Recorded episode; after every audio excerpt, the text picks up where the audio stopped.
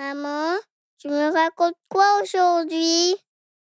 Le nuage voleur de rêves. Il était une fois, au-dessus des montagnes italiennes, apparut un nuage. Au début, il était comme tous les autres nuages, blanc, arrondi et sans visage. Mais un soir, il désobéit à la loi et mangea le rêve d'un grand philosophe africain. Il changea alors d'apparence et devint gris. Une bouche avec de longues dents ainsi que de longs bras lui poussèrent. Le nuage continua de dévorer pendant des nuits les rêves du brillant homme, invité dans le pays pour y exposer cette théorie. Ce dernier arrêta tout simplement de rêver et devint fou. Le nuage, devenu hors la loi, fut rejeté par sa famille. Totalement seul, il ne pensait plus qu'à son estomac. Le ventre vide, il sillonna le pays à la recherche de délicieux rêves, mais il n'en trouva pas.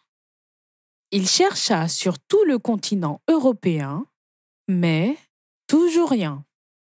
Il décida finalement de prendre la mer et tomba sur un navire gouverné par le peuple de la nuit.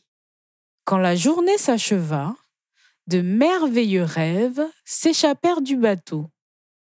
Le nuage comprit alors que dans la cale du bateau, des habitants du peuple du jour dormaient.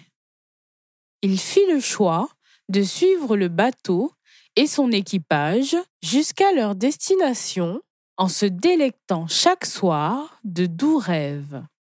Après plusieurs semaines, le bateau débarqua sur l'île de la Perle, l'une des plus belles îles de la Caraïbe. Le nuage voleur de rêves décida de s'y installer, lui aussi. Il mangea encore et encore et devint énorme. Le pauvre peuple du jour sombrait un peu plus chaque nuit dans un asservissement moral et physique. Heureusement, un soir, deux fillettes aperçurent le nuage voleur de rêves.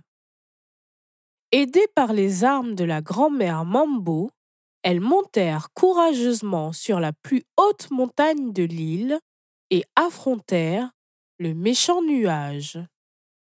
La victoire en poche, le peuple du jour se remit à faire de grands et beaux rêves.